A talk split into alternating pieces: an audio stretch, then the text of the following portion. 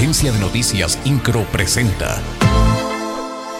Resumen informativo. El gobernador del estado, Mauricio Curi González, dio a conocer que a más tardar en marzo se comenzarán a cobrar las fotomultas en el anillo vial Fray Junípero Serra. Recalcó que tienen por objetivo que los automovilistas no conduzcan a exceso de velocidad y disminuyan los accidentes automovilísticos. Indicó que ya arrancó el programa piloto.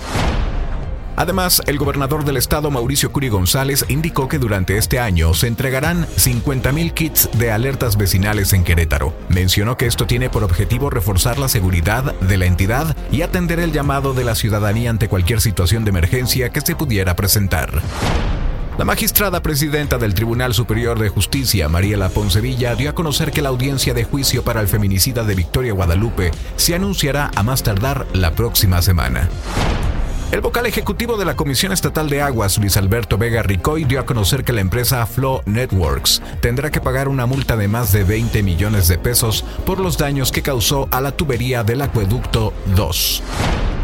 El gobierno del estado ya trabaja en que se pueda autorizar la apertura del estadio Corregidora para el mes de febrero. El gobernador del estado, Mauricio Curi, informó que el oficial mayor, Mario Ramírez, ha mantenido pláticas con la Federación Mexicana de Fútbol para que en febrero pueda ingresar público en los partidos de Gallos Blancos, pero con un número menor de aficionados.